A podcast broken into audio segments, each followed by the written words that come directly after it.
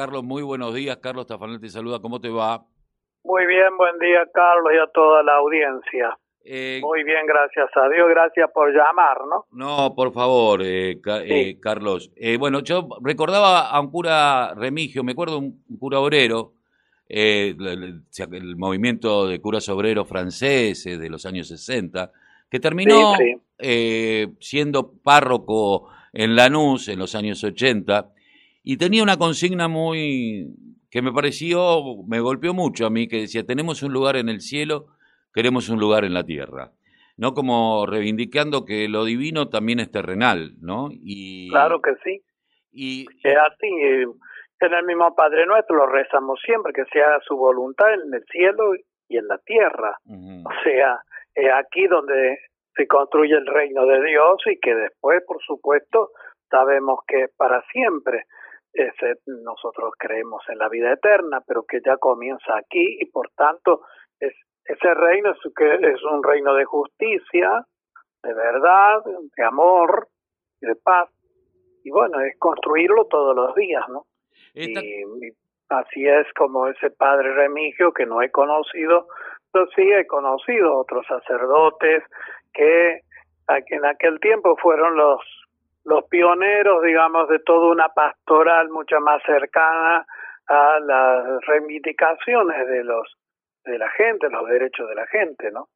Eh, Carlos, teniendo en cuenta la situación que estamos viviendo, que no es la mejor, eh, en donde la pobreza sigue golpeando y mucho, esta vez producto también de la pandemia, de un país que quedó quebrado y una pandemia que vino después, cualquiera podría decir, bueno, nos están castigando, en realidad es una realidad que tenemos que, llevar adelante y una prueba como país. Eh, ¿cómo, cómo, ¿Cómo estás viendo vos, teniendo en cuenta que sos un, un luchador incansable, sobre todo en lo que es la zona de Quilmes, eh, por volver a tener el Consejo de Tierras, empezar a discutir el tema de la reubicación de, la gente que no puede vivir en algunos lugares como está viviendo, y como, como hombre responsable de Cáritas también, ¿no? Que, que, cumple un rol tan importante dentro de la estructura eclesiástica. Sí, Carlos. Bueno, antes de tocar ese tema, en primer lugar saludar a todos los médicos en su día, ¿no es cierto?, que han mm. tenido un papel tan importante y lo tienen a lo largo de toda esta pandemia que, que sigue eh, este, asolando a toda la humanidad, así que el saludo a ellos. Eh, son más de 300 los que han fallecido en Argentina, ¿no? Y entonces también tenemos en cuenta eh, a ellos, saludarlos. Hoy es el Día Internacional de las Personas con Discapacidad, también, es cierto, lo tenemos en cuenta. Y en cuanto a lo que me decías, es verdad, esto, esto de las 3T que, que las organizaciones sociales manifestaron ya en aquella reunión primera con el Papa en Roma, después acá en Bolivia. En fin, son de las cosas que eh, están como arraigadas en la lucha por por tantos derechos que no, no, no se tienen en cuenta y que son los primeros para una vida digna, ¿no? La dignidad de la persona no es una cosa que se proclame simplemente en algún escrito, en algún pronunciamiento, sino que la dignidad es reconocerla y trabajar por ella y por tanto hacia la dignidad de las personas que tengan donde vivir, ¿no es cierto?, donde eh, vivir con su familia dignamente, con agua, con cloacas, que es lo mínimo que a esta altura del, de la humanidad, la vida de la humanidad podríamos tener, ¿no? Mm, sí. Pues las otras cosas por supuesto que también ah, son muy buenas y que nadie mm, las va a discutir y que, cada uno pueda tener y gozar de tantas cosas que hacen a lo que es la propiedad privada, pero también hemos de mirar que las, todo ser humano tiene derecho a tener un, un lugar donde vivir, ¿no es cierto? Y también a un trabajo, ¿no? Porque también, digamos, las personas busca construir eh, su proyecto de vida con, con el trabajo que, que, bueno, que la misma sociedad va, proporcionando y, es el modo también de, que, de vivir dignamente. Nadie quiere vivir de arriba, sino que todos queremos vivir con lo que, digamos, Dios nos va proporcionando y con realizándonos en el trabajo diario, ¿no? Pero claro, una comunidad organizada debe procurarlo, ¿no? Y eso es lo que uno siempre eh, trabaja para que ayer me alegraba de ver una noticia del partido nuestro de, Florencio Varela que se ha podido ya terminar un primer lote de casa, ¿no es cierto?, para muchas familias, gracias, ¿no es cierto?, a estos consejos de tierra, ¿no? y, y bueno, quizás no, no eh, por supuesto no solucionan, pero es es comenzar ir paso a paso, porque en esto estamos muy atrasados, muy atrasados. Eh, Carlos, teniendo este, en cuenta esto que decís y ahora que hay un corte de los de manifestantes por el tema de Guernica, que tanto costó, eh, yo pensaba eh, en esto de, bueno, hay hoy en Hábitat hay un intendente del conurbano bonaerense que conoce eh, quien es intendente del conurbano bonaerense está mucho más cerca del estado de proximidad, eh, te da una mirada distinta eh, de las situaciones. ¿Cómo lo ves a Ferraresi en este, en este lugar frente a al principio parecía una inoperancia o por lo menos no, no meter el bisturí a donde había que ponerlo de la, mm.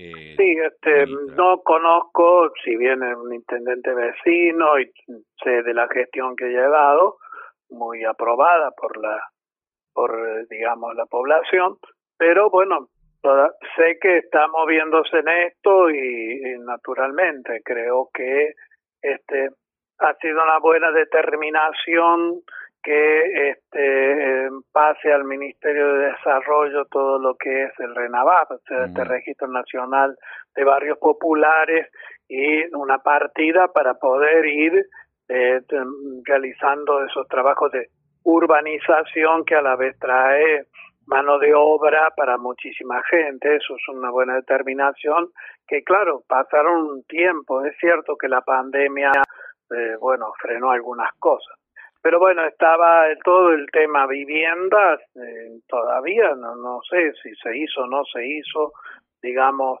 quizás se hicieron planes, pero cosas más de escritorio, pero claro, el asunto es que la sociedad quiere ver también algo mm. implementado.